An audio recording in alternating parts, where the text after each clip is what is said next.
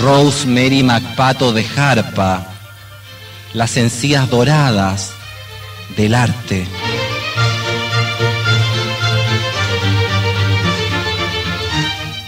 Quizás porque nunca la realeza anidó en estos peladeros y por suerte su rancio olor estuvo lejos, al otro lado del mar, bailando sus valses vieneses.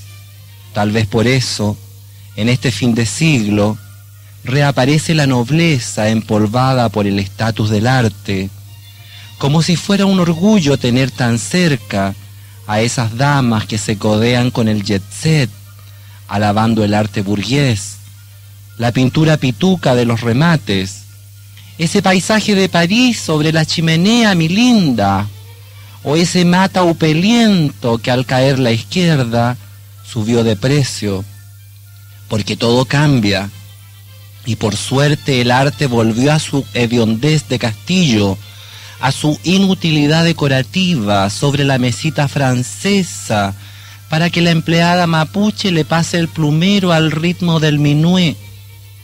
Porque la señora Macpato no puede vivir en estos arrabales sin los compases del violín. No puede soportar el indiaje sin escuchar los cornos peorros de su ópera. Porque ella ama tanto el ballet, que va del municipal al Bellas Artes, flotando del brazo de Pirulo Larraín ella es benefactora de la danza frufru y quiere educar a este país de rotos acostumbrados a la cumbia. Ella sueña con transformar a Santiago en otro Versalles y que hasta los pacos dirijan el tránsito en puntas de pie. Por eso ella va con su mueca estética por las galas del arte. A todos lados lleva su placa Pepsoden repartiendo su risa triunfal para que este país amurrado pueda reírse de su derrota social.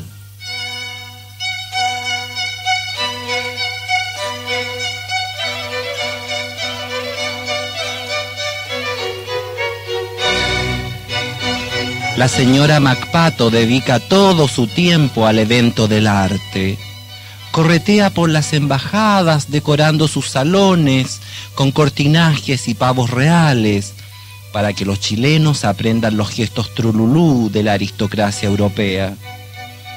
Porque ella admira a la nobleza y se emociona con las rabias que pasa Isabel II por sus nueras putingas. Eso te pasa Chabela por meter a la plebe en la corte, piensa ella igual como pasó en la Unidad Popular, cuando Allende dejó entrar a la plebe al teatro municipal. Y estos picantes, pues oye, en la felpa de los asientos y dejaron todo hecho un asco, esa maravilla de la arquitectura nacional. Por eso ahora subimos los precios de las funciones de gala. Además pareciera que los upelientos aprendieron modales en el exilio francés digo yo, porque hasta los socialistas dejaron el charango y le tomaron el gusto a la música clásica. Y también, para que no digan que una es tan injusta con la ignorancia, hay funciones a mediodía para la rotada, para que se cultiven el espíritu chabacano.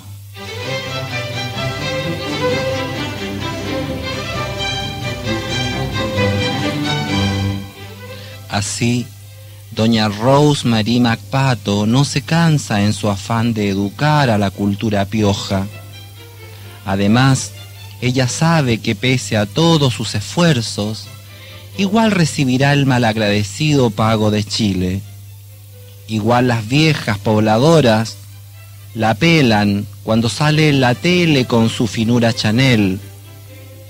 Igual van a imitar sus modales de condesa cenando en palacio Igual las viejas rotas se van a reír de ella, mascando el charquicán humilde de la pobreza.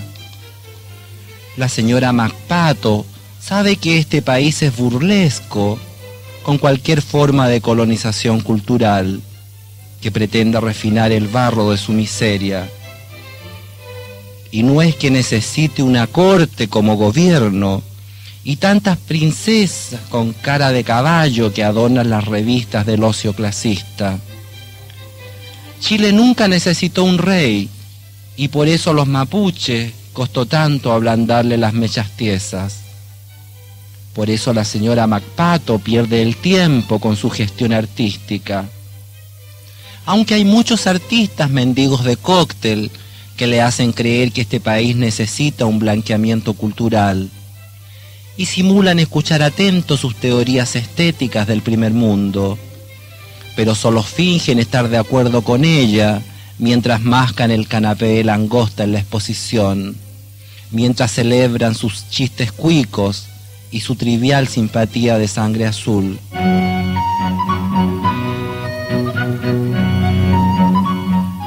Pero en este suelo nadie se ríe tanto, señora Macpato.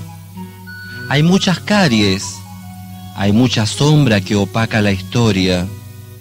Por eso quizás esos artistas comparten las burbujas de su champán para agarrar un par de chauchas, para que usted les dé la pega de peinar a sus perros quizás, para que usted crea que este país perejil comparte la mueca risueña de su calavera cultural.